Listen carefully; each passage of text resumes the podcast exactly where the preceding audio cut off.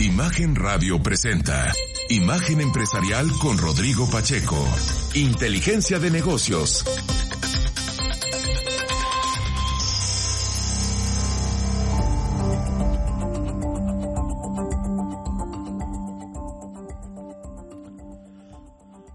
Me da mucho gusto darle la bienvenida a Imagen Empresarial en esta mañana de viernes 15 de julio. Como siempre le invito a que nos acompañe con la información de economía, negocios y finanzas. Como siempre tenemos mucho que comentar y sobre todo muchas y buenas entrevistas. Así que qué bueno que esté con nosotros arrancando. Invitarle a que me escriba en Twitter en arroba Rodpack, también en facebook.com diagonal Rodpack 905. También me encuentra en Instagram como soy Rodpack y quiero enviar un saludo esta mañana a Querétaro, Querétaro. Allá nos escuchan a través del 94.7 del FM. Un abrazo a Alberto Sarabia y a todo el equipo que le encabeza allá en Imagen Querétaro y comenzamos con el resumen de noticias. Ahora, resumen empresarial.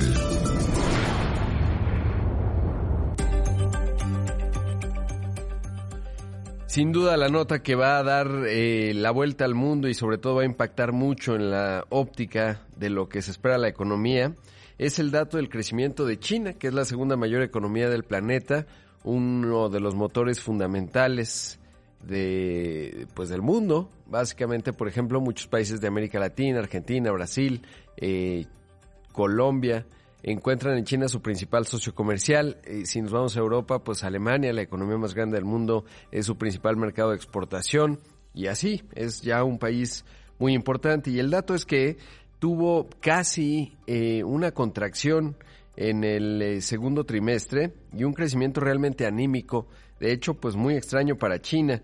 Y es, bueno, no extraño, ahorita le cuento por qué. China reportó que durante el segundo trimestre su Producto Interno Bruto registró un avance apenas de 0.4%. Si lo vemos trimestre a trimestre, fue una caída, de hecho, de 2.6%. Esta cifra, la, de, la que se ve a tasa anual, es la más débil que ha tenido pues, en las últimas décadas, le diría, por lo menos desde 1992 es el segundo peor registro. Obviamente ha habido crisis ahí, recesiones, etcétera, pero sí que es un asunto. ¿Por qué está ocurriendo esto? Bueno, pues porque la política cero COVID de Xi Jinping se ha convertido en un verdadero eh, problema en donde tiene cerradas prácticamente o con alguna suerte de confinamiento a más de 200 millones de personas. Son varias decenas de ciudades chinas que están en alguna suerte de confinamiento y esto pues ya está impactando en la economía de ese país, es un asunto no menor, así que bueno, pues eso es lo que está ocurriendo allá en China y le digo esto a pesar y pesa bastante en la óptica del mercado, de hecho eh, ya advertía por ejemplo el FMI que eh, pues venía una desaceleración china. Esto también tendrá influencia obvio en la inflación porque le quitará mucha presión a algunos precios de los commodities, pero bueno, vaya dato el que se da esta mañana con respecto a este país asiático. Por otro lado, y en otros temas, hablando de proyecciones, en su informe Situación de México al tercer trimestre, BBVA elevó su proyección de crecimiento del PIB para México de 1.2 a 2%. No obstante, Carlos Serrano, el economista en jefe de la entidad, advirtió que hay vientos en contra que pueden afectar el desempeño del PIB.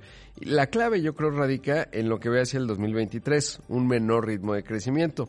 Ahí lo bajaron de 2.1% a 1.6% y eso ciertamente es atípico. Entre los factores de análisis para la reducción del próximo año tomaron en cuenta eh, pues la posibilidad de que haya una recesión para Estados Unidos. Esto fue lo que dijo Carlos Serrano. En lo que hace nuestro país, estamos viendo un crecimiento mayor al esperado para este año 2022. Estamos revisando al alza nuestro pronóstico de crecimiento a 2% desde el 1.2 fundamentalmente debido a una mejor dinámica del consumo que se observó en la primera mitad del año. Hacia adelante estamos viendo algunos vientos en contra para la economía del país, en particular la desaceleración de la economía de Estados Unidos, la mayor inflación que resulta en caídas en los ingresos reales de las familias y además una mayor tasa de política monetaria que va a incidir negativamente en consumo e inversión. Por todo esto, hemos revisado a la baja nuestro pronóstico de crecimiento para el año 2023 al 1.6 desde el 2.1%. Así que bueno, pues ahí lo, la proyección. Por otro lado, de acuerdo con el diario El País, un juez otorgó una suspensión definitiva a Iberdrola referente a la multa de 9.145 millones de pesos impuesta por la CRE, la Comisión Reguladora de Energía. El órgano regulador multó a la subsidiaria de la compañía energética española Iberdrola Energía Monterrey el 25 de mayo por vender justamente energía a empresas no autorizadas en su permiso y que no aparecían como socios originales de su planta Dulces Nombres, ubicada allí en Pesquería, en Nuevo León, y que cuenta con un permiso de autoabastecimiento. De acuerdo con la resolución de la CRE, la comercialización de electricidad a los socios simulados se realizó entre enero de 2019 y junio de 2020. Sin embargo, con la decisión del juez, mientras dure el juicio de amparo, Iberdrola no tendrá que pagar la multa que representa 56.4% de los ingresos que tuvo la filial de la empresa mexicana en los primeros tres meses del año. En septiembre se celebrará la primera audiencia para abordar la legalidad de la operación de la planta de ciclo combinado allá en Nuevo León. En otros temas, Crédito Real entró en proceso de liquidación y se disolverá, se disolverá esto luego de arrastrar problemas financieros entre los que destacan la falta de pago de un bono suizo. Hoy se publicó, bueno, más bien ayer, la sentencia dictada por la autoridad judicial en la que se declaró su disolución y se le puso en liquidación habiéndose designado como liquidador judicial quien ha asumido el cargo y se encuentra desempeñándolo. Lo anterior derivado de la acción legal ejercida por uno de sus accionistas con base en la Ley General de Sociedades Mercantiles. Esto informó la bolsa a través eh, justamente de un comunicado, eh, informó más bien la empresa a través de un comunicado en la Bolsa Mexicana de Valores. Por otro lado, y por la madrugada, durante su participación en la reunión de los ministros de Finanzas y Banqueros Centrales del G20, allá en Indonesia, Janet Yellen, la secretaria del Tesoro de Estados Unidos, pidió a las principales economías del planeta que tomen medidas urgentes para abordar la crisis de inseguridad alimentaria que ha sido exacerbada por la invasión de Ucrania por parte de Rusia. Además, es un llamado para que se eviten prácticas proteccionistas que restrinjan las exportaciones de productos o almacenen mercancía que podría llegar a los mercados del mundo. Esto fue lo que dijo Yellen. We must take action to address the short term food insecurity crisis and, equally important, the longer term drivers of food insecurity, including the nexus with climate change. The speed and wisdom of our decisions now will make the difference on whether we get the crisis under control. G20 countries must set the example and call on others to avoid counterproductive policy responses such as export restrictions and stockpiling, which distort markets and further drive up prices. Bueno, pues ahí dice ella, debemos tomar medidas para abordar la crisis de inseguridad alimentaria a corto plazo y lo que es igualmente importante, los impulsores de la inseguridad alimentaria a más largo plazo, incluido el nexo con el cambio climático, dice la velocidad y sabiduría de nuestras decisiones ahora harán la diferencia si logramos controlar la crisis. Los países del G20 deben dar el ejemplo y pedir a otros que eviten respuestas políticas contraproducentes como las restricciones a la exportación y el almacenamiento que distorsionan los mercados y hacen subir los precios. Y es que un buen ejemplo de ello es lo que está ocurriendo en Sri Lanka. Bueno, allá habrá visto, ha habido protestas muy potentes en contra de Gotabaya Rajapaksa, que es, era el presidente de, Sri Lanka, que es esta pequeña isla que está, bueno, pequeña, pero que está al sur de la India, si uno ve en el Océano Índico. Y bueno, pues resulta que el tema del abasto de comida, pues llevó a una enorme protesta. Habrá visto escenas en donde se metieron a la cárcel, del, a la cárcel, a la casa del presidente, usaron su cama, se pusieron a cocinar, en fin, fue aquello épico. Bueno, pues ya nombraron al primer ministro como presidente interino, Ranil Wickremesinghe pero bueno, este asunto de, de Sri Lanka pues se ha convertido en todo un ejemplo para el resto del mundo en términos de la fragilidad de los gobiernos en función de un proceso de inflación alto, pero sobre todo del abasto de comida. Por eso es que aquí le decía desde el principio que cuando empezó a aumentar los precios de los alimentos, en el caso de Egipto, por ejemplo, se dio la primavera árabe en 2010 y hubo un cambio geopolítico importante en la región del Medio Oriente que importa mucho trigo justamente el trigo es uno de los elementos que más se ha visto comprometido en el contexto de la invasión de mm, Ucrania por parte de Rusia, sobre todo porque hay alimentos ucranianos que no han podido salir y estaban en ello, en diálogos para ver cómo podían sacar granos y exportarlos al mundo. Y el diálogo, bueno, la negociación era entre los rusos y los ucranianos. Por otro lado, el IMEF, justamente hablando de inflación, el Instituto Mexicano de Ejecutivos de Finanzas modificó la alza su pronóstico para la inflación en 2022. Proyectan que pudiera cerrar este año en 7.7% a tasa anual. Antes de irme un corte, decirle que nuestros amigos de Ford nos dicen que ya llegó la nueva e-Transit, la primera van comercial 100% eléctrica, eh, con hasta 1.7 eh, toneladas de capacidad de carga. Tiene una, un tomacorriente Pro Power on board de 2.4 kilowatts. Además tiene cinco diferentes versiones. Eh, justamente se adapta a cualquiera que usted necesite, nos dicen, y pueden encontrarlo en su distribuidor autorizado Ford más cercano. Vamos a un corte, regresamos.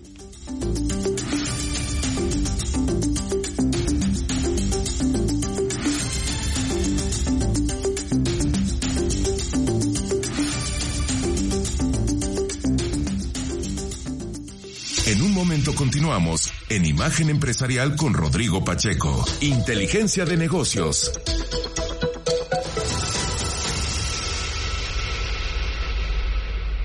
Estamos de regreso con Rodrigo Pacheco en Imagen Empresarial. Inteligencia de negocios.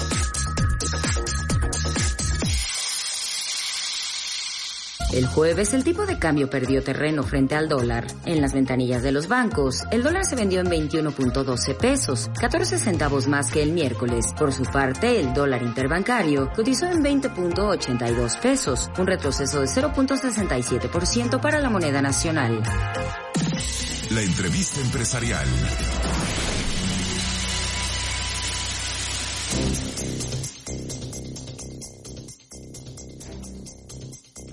Son las 6 de la mañana con 16 minutos, esto es Imagen Empresarial y esta mañana está con nosotros y me da mucho gusto Gabriela Rocha, ella es la COO y cofundadora de Laboratoria. ¿Cómo estás Gaby? Buenos días.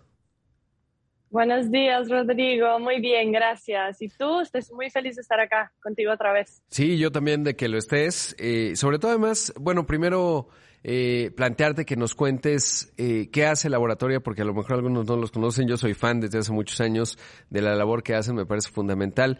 Pero cuéntanos un poco para los que no conocen Laboratoria. Sí, bueno, Laboratoria es eh, de forma muy sencilla un bootcamp de tecnología, de desarrollo web y diseño para eh, mujeres. Eh, lo que hacemos es identificamos mujeres jóvenes que tienen muchísimo potencial, son brillantes, pero no tuvieron acceso a buena educación en Latinoamérica. Las formamos en algunas de las habilidades más demandadas, digamos, por el sector de tecnología y la economía digital y después las conectamos con esas oportunidades de empleo. Eh, hemos formado a más de 2.500 mujeres en cinco países distintos de Latinoamérica en los últimos siete años y tenemos una tasa de colocación laboral del 85% de ellas. Sí, es una historia, o son muchas historias la que está detrás de cada una de estas mujeres graduadas, porque les transforma la realidad, ¿no? Y sobre todo, pues les abre una nueva panorama, digamos, eh, que aparentemente estaba cerradas para ellas y a través justamente de integrarse a la economía. Ahora, ¿qué es lo último que han hecho? Porque, eh, según recuerdo, tienen operaciones, bueno, acá en México, en, en, la Ciudad de México, perdón, me refiero en la zona urbana del Valle de México, en Guadalajara, en Perú y Colombia. Sí, y también en Chile y Brasil. De ah, hecho, ajá. Sí, de hecho, creo que el gran cambio para nosotros desde la última vez que estuve en, tu programa es que vino la pandemia y nosotros en ese momento nos vimos eh, forzados de cierta manera, pero creo que lo que nos da mucho orgullo es que decidimos aprovechar la oportunidad de eh, innovar y, y, pasarnos a remoto, básicamente. Entonces, ya eso ya no limitaba a que las únicas mujeres que podían eh, estudiar con nosotros fuesen, estuviesen físicamente en, esos, en esas grandes ciudades, ¿no? Entonces, nosotros pasamos el programa remoto, crecimos, entonces estamos efectivamente en Brasil, Colombia, Chile, eh, México eh, y Perú.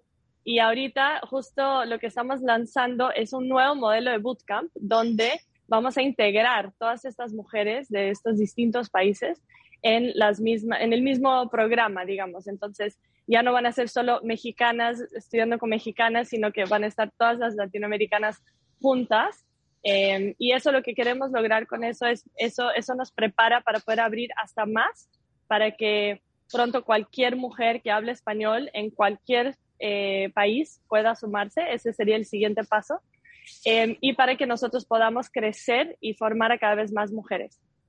Ah, qué interesante, porque se ha dado un fenómeno muy, eh, muy importante justo en el contexto de la pandemia. Eh, el otro día lo escuchaba de uno de estos eh, líderes de los fondos de capital de riesgo, parece que era Mark Anderson o alguien así, y hablaba del, estaba el decoupling, ¿no? La desvinculación China-Estados Unidos, y ahora él decía, está el decoupling geográfico, en donde la actividad económica ya no está vinculada a un solo lugar, y hoy puedes tener trabajadores, por ejemplo, mexicanos, eh, eh, operando con empresas en los Estados Unidos o en cualquier otro lugar, o eh, una empresa que está acá en la Ciudad de México, pero que tiene muchos ingenieros o soporte, digamos, eh, o en este caso mujeres con las características que ustedes forman, en otras geografías, ¿no? En otros lugares y eso, bueno, pues abre una enorme oportunidad. ¿Y cómo es la estrategia para hacerse visibles hacia estas mujeres? Porque algo bien importante de lo que hacen ustedes en laboratoria es hacerles descubrir esa posibilidad, ¿no? Y antes, eh, quizás, o pensarían en el mundo analógico es más fácil si hablas con ellas, les mira, esto está ocurriendo, esta es la demanda,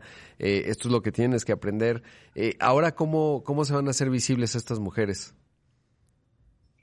Bueno, nosotros, eh, efectivamente, a tu punto anterior, justamente eso es parte de nuestra apuesta, ¿no? Las empresas están cada vez más geográficamente agnósticas, digamos, ¿no? Contratando desarrolladores y diseñadores donde estén.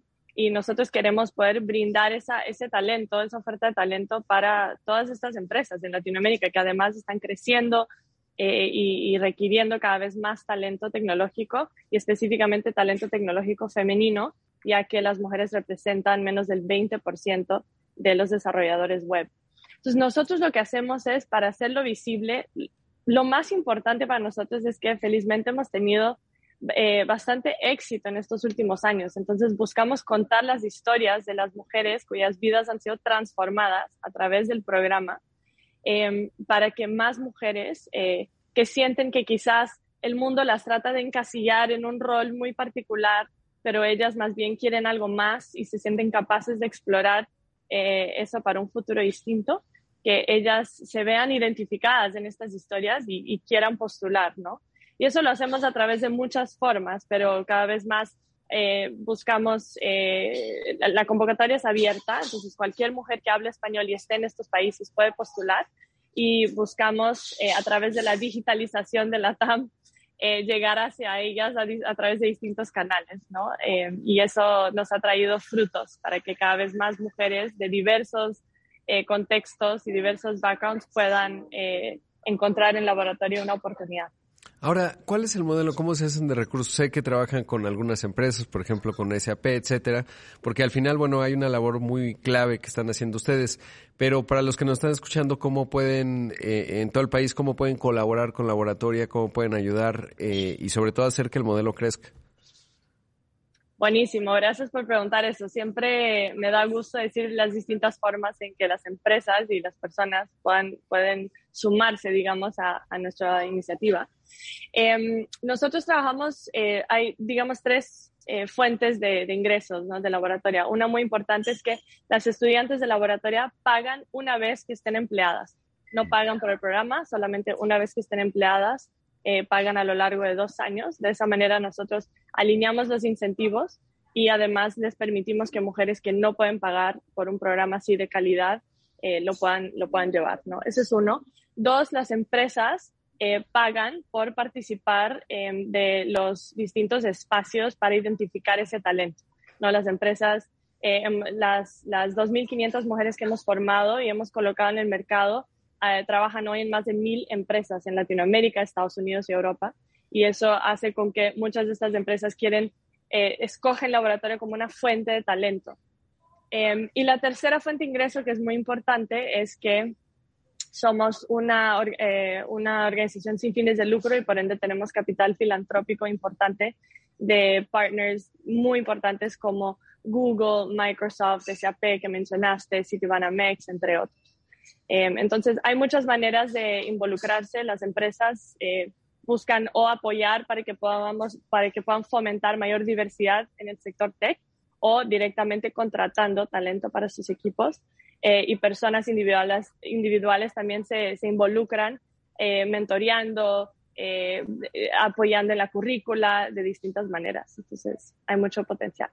Gaby, ¿y cómo será el reto? Porque por un lado está la ventaja de que la diversidad de las mujeres en América Latina, pues le va a aportar mucho, ¿no? Por ejemplo, son realidades distintas incluso dentro del propio México. No es lo mismo alguien que está aquí en la Ciudad de México que alguien que está pensemos en cierta zona de Veracruz o Oaxaca o alguien que está en Nuevo León o en fin. Y luego imagínate Perú y luego Colombia y luego Chile y cualquiera que hable español. Eh, y eso da diversidad, pero también a lo mejor va a ser un reto en términos de los códigos culturales. ¿Qué, qué asoma en ese, en ese reto y sobre todo cómo lo, lo van a atajar, aprovechar las oportunidades y enfrentar los retos? Mira, lo que más gusto me da es ver cómo eh, siento que el bootcamp de laboratorio comprueba de que hay muchas cosas, muchas más cosas que nos unen en Latinoamérica que nos dividen. Entonces, aunque las particularidades culturales siempre son tema de, de, de juego y de broma y tal en los espacios, en las clases, porque por supuesto que tenemos estas diferencias muy marcadas, creo que en términos de lo que queremos para la región, eh, em, y, lo que las mujeres representan en, Latinoamérica con todo su potencial y todas sus ganas para participar de forma más activa en la economía, eso realmente es lo que resalta. Entonces, ellas son las primeras en estar muy emocionadas. Lo hemos visto en nuestras redes al anunciar este nuevo modelo de bootcamp, donde ya ahora se globaliza un poco eh, los, las clases y pueden estar todas juntas, son las primeras en emocionarse y romper las barreras de lo que nos diferencia y más bien potenciar las que nos unen. Pues eh, enhorabuena por ello y aquí seguiremos siguiéndolas como siempre y, que nos vayas contando pues cómo va creciendo, cómo va siendo esta experiencia y sobre todo estos elementos que nos unen. No me extrañaría que de repente empiecen a trabajar eh, eh, mujeres peruanas para México y viceversa, etcétera, o de Chile o de las distintas geografías. Gracias Gaby.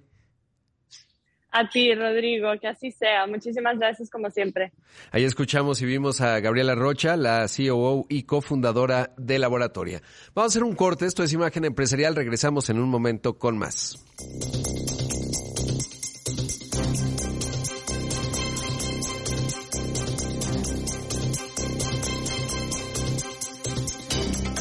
Imagen Empresarial con Rodrigo Pacheco.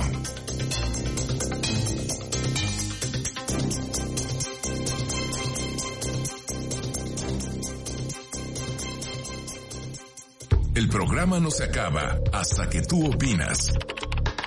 Escríbenos en arroba roadpack. En un momento continuamos en Imagen Empresarial con Rodrigo Pacheco.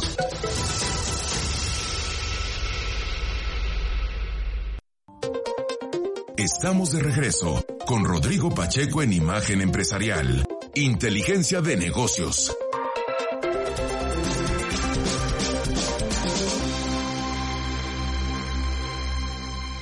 A pesar del entorno económico global complejo, Amazon registró datos récord en su evento de ventas para los suscriptores de su servicio de paga. La compañía fundada por Jeff Bezos indicó que durante el Prime Day 2022, celebrado del 12 al 13 de julio, sus clientes compraron un total de 300 millones de productos, lo que significa que por minuto fueron cerradas 100.000 transacciones. La compañía no reveló el monto total de venta generado a nivel global. Sin embargo, indicó que en Estados Unidos el dato alcanzó los 12 mil millones de dólares, un avance de 8.5% a tasa anual. En tanto, Amazon reveló que los descuentos otorgados por el evento significaron alrededor de 1.700 millones de dólares en ahorros en las compras hechas por sus clientes. Por otra parte, la empresa de comercio electrónico indicó que un total de 100 millones de pequeñas y medianas empresas que tienen una tienda en su plataforma participaron en el Prime Day 2022. De acuerdo con sus métricas, este tipo de firmas recibieron órdenes de compra por 3 mil millones de dólares. Tanto en Estados Unidos como en el resto del mundo, los productos más comprados fueron de categorías de electrónicos y para el hogar.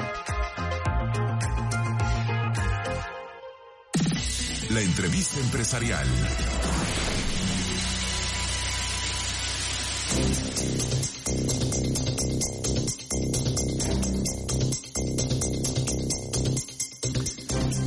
Son las 6 de la mañana con 30 minutos, esto es Imagen Empresarial y esta mañana le agradezco mucho a Andrew Rodman, director del Instituto eh, Mexico Institute del Wilson Center, eh, que nos tome la llamada justamente pues para hablar en la óptica de este importante ente que es el, Mexico Institute eh, del Wilson Center, vinculado a la visita reciente del presidente de México. Andrew, ¿cómo estás? Buenos días, gracias. Buenos días, gracias por la invitación. ¿Cómo está? Muy bien, eh, y con mucho ánimo de hablar contigo, sobre todo para entender cómo interpretar y cómo, cómo ustedes que son observadores eh, de la relación bilateral México-Estados Unidos desde hace muchas décadas, ¿cómo interpretan la visita del presidente de México? Bueno, eh, creo que podemos interpretarlo en, varias formas. Ah, uno es que salió un, documento, un comunicado, uh, no muy largo, pero con muchos compromisos, compromisos específicos. Creo que eso es importante y uh, creo que en, los medios hay mucho enfoque, por ejemplo, en el hecho de que el presidente López Obrador hablaba unas 30 minutos, algo así, en la reunión, dando al, presidente Biden una como una, una clase de historia americana, pero creo que lo importante no es tanto e, esa, esa conversación, sino la declaración o el comunicado que salió, que realmente hace referencia a muchos problemas conjuntos y identifica soluciones, pasos que, que van a tomar los dos países al, fin del día, por supuesto, es una cosa eh, escribir un comunicado, es otra cosa cumplir, pero creo que si cumplen con los, los compromisos. Creo que habrá resultados y un año después, dos años después, creo que eh, tendremos la posibilidad de identificar hechos eh, resueltos de, de esa, esa visita. Claro, uno de los aspectos eh, que llamó mucho la atención es la inversión a la que se comprometió México en la frontera, es decir, de este lado de la frontera no quedó necesariamente claro eh, eh, cómo se va a desplegar y sobre todo qué va, va, a significar, porque evidentemente es una zona muy compleja eh, pero incluso había interpretaciones de que esto, bueno, pues va a reforzar, digamos, la acción de frenar la migración eh, de tanto de mexicanos, pero sobre todo de muchos centroamericanos también que llegan a los Estados Unidos. Eh, ¿cómo, se observó? Porque parecería que allá lo vieron como una suerte de triunfo político, acá también, entonces, en esa parte específica, ¿cómo la, cómo la, la observas? Bueno, me sorprendió un poco, tengo que decir, la, eh, el, compromiso de, de, México, ¿no? De invertir uh, un, billón uh, y medio de dólares, ¿no? Es una suma no, no, uh, no modesta, ¿no? Una, eh, es mucho dinero. Obviamente, como bien dices, no sabemos exactamente dónde y cómo lo van a gastar. para México, Ah, creo que, que ah, tenemos que, que, hacer la pregunta de dónde vienen los fondos. Vi en, en, los medios una indicación de cortes en otras partes del presupuesto mexicano. Entonces, ah, será interesante, creo, ver cómo balancea la administración López Obrador los compromisos con otros compromisos que tiene bajo su, su política de austeridad republicana. Ah, para el lado eh, estadounidense, creo que tienes razón. Es importante la construcción de um, y el uso de, tecnología para proteger la frontera. Siempre es un balance entre seguridad y comercio y creo que eh, este, el comunicado trata de, hablar un poco de ese, eh, ese balance, hablando de seguridad, de de fronteras seguras, de protección, de combate del tráfico de personas, etcétera, pero también habla mucho al, lado comercio, ¿no? De, de, la importancia de cadenas de suministro, de fortaleciendo el movimiento de, de bienes dentro de América del Norte para fortalecer uh, la región. Entonces, creo que hace un, buen balance de los dos, reconociendo la complejidad que es la frontera entre Estados Unidos y México.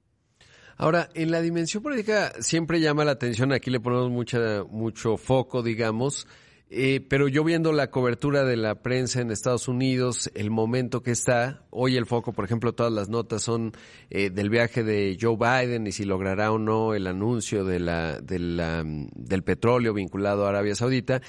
Y en el caso de México, que es el segundo socio comercial por volumen de los Estados Unidos y probablemente el país más relevante en términos de muchos aspectos de seguridad, migración, etcétera. Es, México es un país muy importante para la Unión Americana, pero prácticamente no vi, no se observó, por lo menos desde México, que hubiera algo de atención, digamos, a esta visita.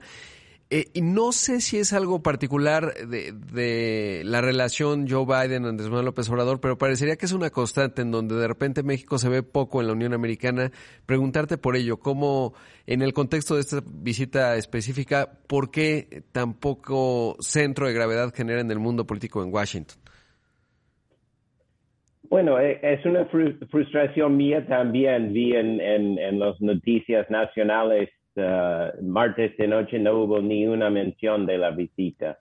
Dudo que es reflexión de una relación supuestamente mala entre los dos presidentes. Creo que desgraciadamente y tristemente es una falta de reconocimiento en Estados Unidos de la importancia de la relación, como, bien dice, es la relación más impactante Uh, en, la vida diaria de, todos los ciudadanos y, residentes aquí en Estados Unidos, aunque la atención siempre va a Arabia Saudita, como dice, o dices, o, otros países. Creo que durante un periodo de alta inflación tiene sentido que va un productor de, de petróleo que posiblemente puede aumentar su producción y en eso reducir la inflación. Ah, creo es, es una lástima, estoy cambiando de tema un poco, es una lástima que México no tiene capacidad de aumentar su producción petrolera. Es un momento importante, un momento en que México teóricamente pudiera ah, haber ofrecido ah, unas alternativas. Pero bueno, creo que volviendo a, la pregunta original, um, una cosa que intentamos aquí en el Instituto México es exactamente esto, es levantar el perfil de la relación y hablando con, con miembros del Congreso y la comunidad uh, uh, social aquí, grupos sociales, uh, la sociedad en general, tratando de, de explicar qué tan importante es la relación para que haya más cobertura Ah, pero, eh, estoy completamente de acuerdo que el, uh, la cobertura, por lo menos en, los medios visuales, era, era muy baja. Sí, y, y, mencionas algo clave, me queda poco tiempo, pero es eh, lo que planteó México, que de repente hasta podría parecer insultante este asunto de que van a dejar, pues digo, no podría ser de otra forma, que vengan a cargar gasolina, etcétera. Eso fue un poco extraño. Eh, eso por un lado. Y por el otro que se, hizo una suerte de dibujo de planteamiento, pero como bien mencionas, pues no incide realmente, ¿no? Es decir, no parecería que puede ser un punto político incluso para Joe Biden en términos de decir, miren, eh, México está cooperando para ayudarnos con la inflación. Bueno, creo que la, inflación, sabes mejor y, que yo que, que el control de inflación no es algo fácil, algo que se puede hacer de un día al otro. Entonces, bueno, eh, eh, ese, ah, la idea de que, que México va en, en, cierta forma a resolver o reducir el costo de gasolina en Estados Unidos, eh, eso es improbable, ¿no? Gente que viven en, la frontera, imagino, cruzan la frontera cuando puedan, cuando tengan que cruzar, compran petróleo como hacemos aquí en Estados Unidos de un estado al otro si los precios son más bajos. Pero sí, creo que hablan de inflación en, en, la, en el comunicado, pero yo no veo que hay mucha posibilidad de, de realmente reducir la tasa de inflación bajo la colaboración mencionada. Claro. Pues Andrew, muchas gracias por la entrevista. Espero que volvamos a hablar eh, pronto porque como ya lo decíamos, pues es una relación fundamental para los dos países y, siempre es importante eh, tener el análisis del Mexico Institute. Muchas gracias. Bueno, gracias. Buen día. Buen día. Ahí escuchamos a Andrew y vimos a Andrew Rodman, el director del Mexico Institute del Wilson Center. Vamos a hacer un corte, regresamos con más. Esto es Imagen Empresarial.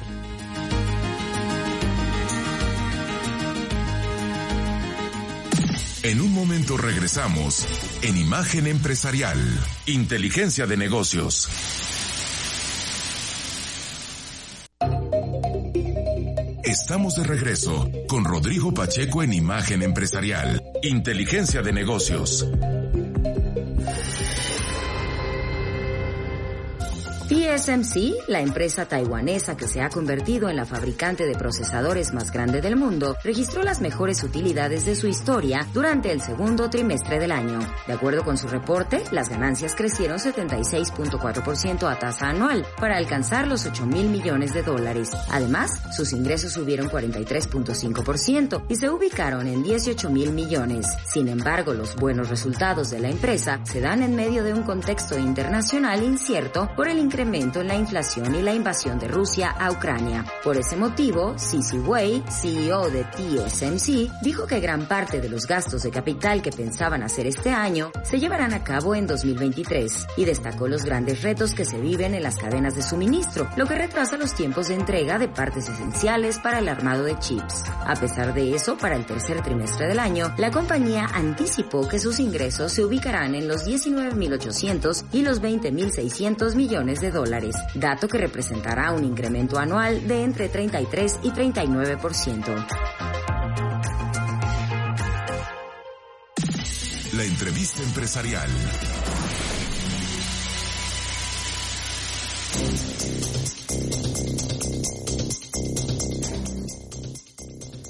Son las 6 de la mañana con casi 46 minutos. Esto es Imagen Empresarial y esta mañana está con nosotros Ana Karen Hernández. Ella es directora Evo de Grupo Orbe. Ana Karen, ¿cómo estás? Buenos días. ¿Cómo estás, Rodrigo? Muy buenos días. Con mucho gusto de saludarte esta mañana y comencemos por lo primero. Cuéntanos eh, qué comprende, cuál es el alcance de Grupo Orbe. Pues el alcance de Grupo Orbe es 100% la península en Yucatán esta empresa que empezó justo siendo pionera en la comercialización de tierra, siempre en propiedad privada. Eh, hoy, hasta la fecha, llevamos más de 10.000 lotes eh, comercializados, más de 5.000 escriturados. Eh, una gran trayectoria detrás, gran experiencia detrás también, un gran capital reputacional por allá.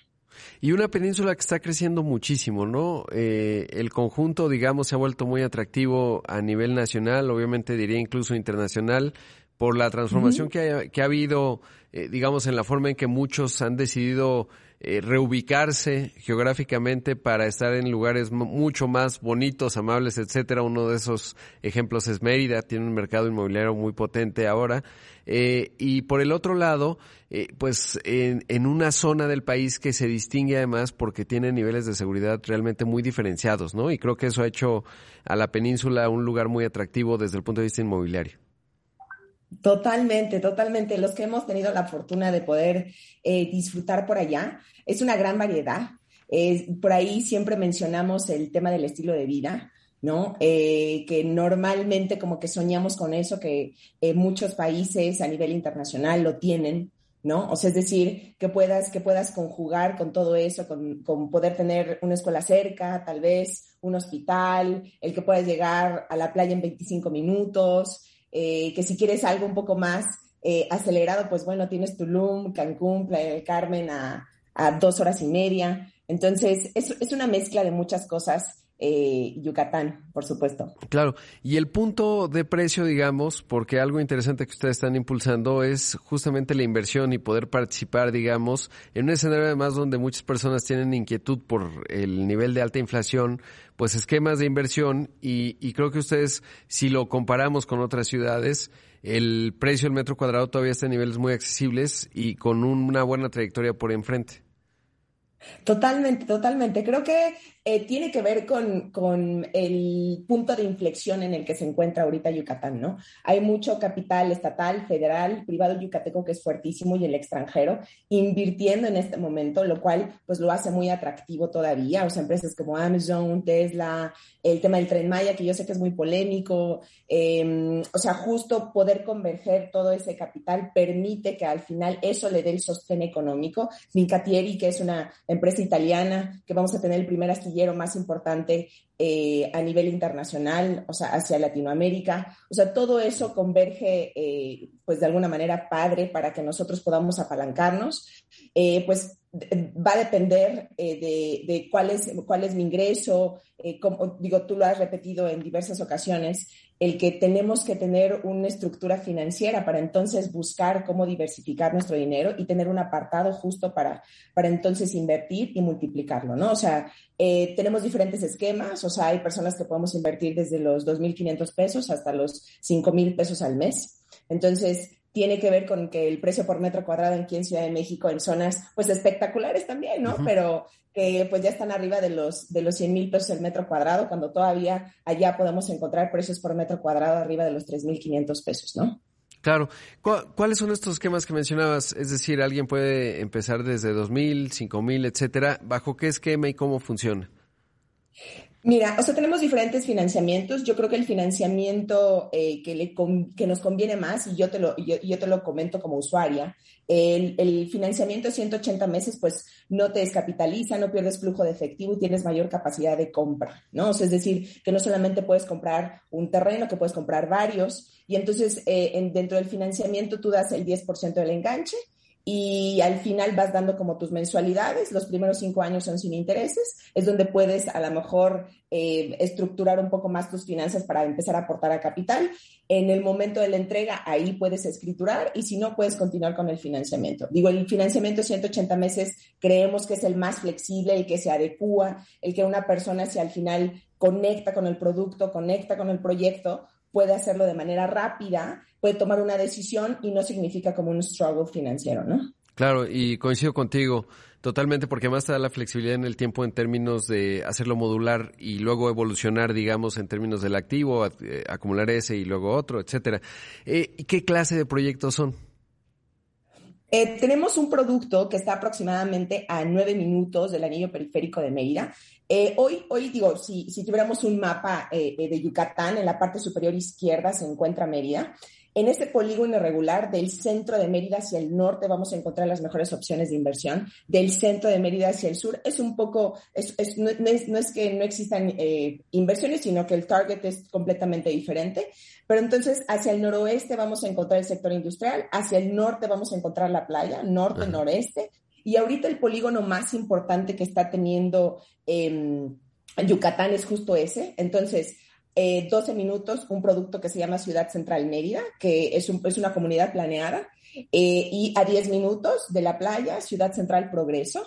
Eh, y pues conjugan, conjugan mucho este tema de, de, poder tener en una misma superficie diferentes factores, ¿no? El que puedas hacer una vida ahí, que tengas centros de recreación, casa club, que puedas también tener un área comercial, todo eso conjuga un papel importante porque pues de alguna manera eso permite que tú puedas tener una mejor calidad de vida también, ¿no? Claro. ¿Y en qué temporalidad están? Es decir, en términos de la ejecución, digamos, ¿cómo va esa parte? Sobre todo para los que puedan entrar, eh, eh ¿cómo, digamos, en qué etapa están y sobre todo cuándo es la maduración del proyecto? de los dos proyectos. Ciudad Central Ciudad Central Mérida, perdón, ya vamos muy adelantados en temas de permisos. Eh, prácticamente tenemos todos. Eh, ya se empezó el desmonte de las primeras etapas. Eh, las, las, personas que invertimos en 2019, las entregas son 2023, 2024, lo cual es una gran ventaja para las personas que están invirtiendo en este momento, que es la etapa número 6 y la etapa número 7. En la etapa número 6 tenemos productos arriba de los 250 metros cuadrados. Eh, esa, esa etapa yo le llamo como la etapa de oro porque es la que está más cerca del lago, eh, está más cerca de la ciclovía, y de alguna manera, pues las entregas van muy, van muy estructuradas conforme, conforme, conforme yo estoy comprando en ese momento, ¿no? Yo que compré en 2019, pues las entregas son 2023, 2024. Es decir, tú compras hoy tu terreno y se te entrega en cuatro años más 12 meses de prórroga. Claro. Qué interesante. Y es que además, de verdad que Yucatán eh, tienen además muchísimas cosas bondadosas. Hace poco platicaba con Michelle Friedman, la, la secretaria, y tienen los 365 días de sabores. En fin, una riqueza. Por eso es que tantos de, del resto del país están yendo a Mérida, ¿no? Además del tema de la seguridad, porque tiene una riqueza cultural enorme, pero acompañado de ser un paraíso físico y, y en ese contexto tener, digamos, un proyecto como los de ustedes eh, o muchos proyectos, pues ofrece una garantía sobre todo de poder participar de esta de este crecimiento que está teniendo la entidad, ¿no? Y creo que eso es fundamental. Sí, totalmente. Está, está, Yucatán está en boga a nivel internacional también. Eh, y de verdad yo creo que es un lugar mágico. O sea, no sé si tú has tenido la oportunidad de ir. Sí, sí, sí. La verdad es que me, me gusta mucho. De hecho, quiero regresar a echarme una vacación larga porque de verdad hay muchísimo que descubrir en Yucatán y como bien mencionas tiene además turismo de playa, digamos, eh, cultural porque es eh, pues una zona importante desde el punto de vista arqueológico.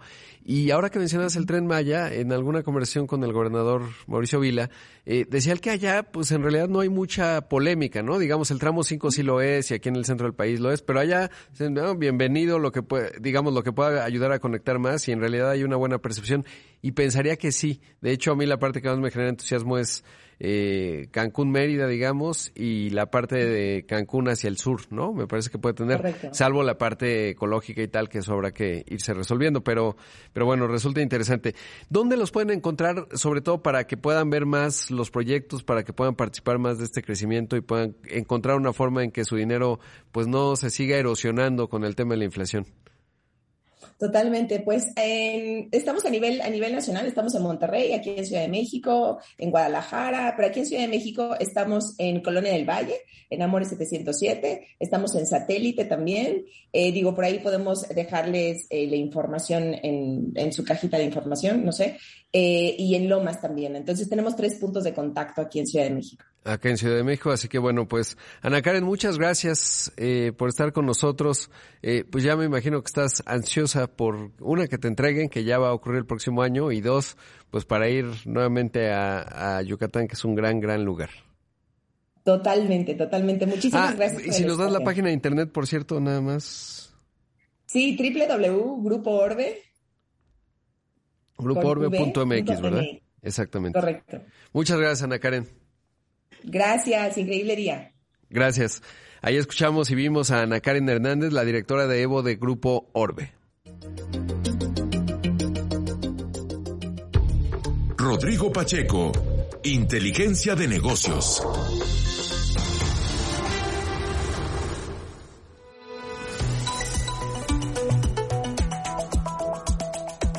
Bueno, me dan eh, tiempo para dos notas rápidas. Uno, bueno, pues la crisis eh, política que suele ser Italia. Bueno, Mario Draghi presentó el primer ministro italiano su renuncia al presidente eh, Sergio Mattarella, que no se la aceptaron, y a ver cómo se va componiendo esto porque se ha roto la coalición. Y Italia es una de las economías clave, una de las diez principales, la séptima a escala global. Por otro lado, ya le asignaron un juez a todo este proceso de Twitter versus Elon Musk. Se trata de Kathleen McCormick. Y ella, eh, de acuerdo al historial que consigna Reuters, eh, pues en algunos momentos ha determinado si, la si te comprometiste a comprarla, te forzan o la ley dice que la tendrás que comprar y es todo un asunto y antecedente que va a ser toda una telenovela también este asunto de Twitter. Llegamos al final de una edición más de Imagen Empresarial. Le agradezco mucho que me haya acompañado, por supuesto, y como siempre le echamos muchas porras a los que ya arrancaron haciendo ejercicio, los que están tomando café, los que simplemente ya se despertaron y están con información para tomar decisiones. Enhorabuena por ello. Yo estaré de vacaciones eh, la próxima semana, las próximas dos semanas, así que aquí al frente estará Juan Carlos de la C, pero seguirá todo el equipo además de Imagen Empresarial, Connie, nuestra productora que es espléndida, en fin, todos. Quédese con Pascal Beltrán del Río que tiene mucha y útil información que usted necesita escuchar. Soy Rodrigo Pacheco, lo veo en los distintos espacios de Imagen Radio, también en Imagen Televisión. Que tenga un feliz viernes, un gran fin de semana.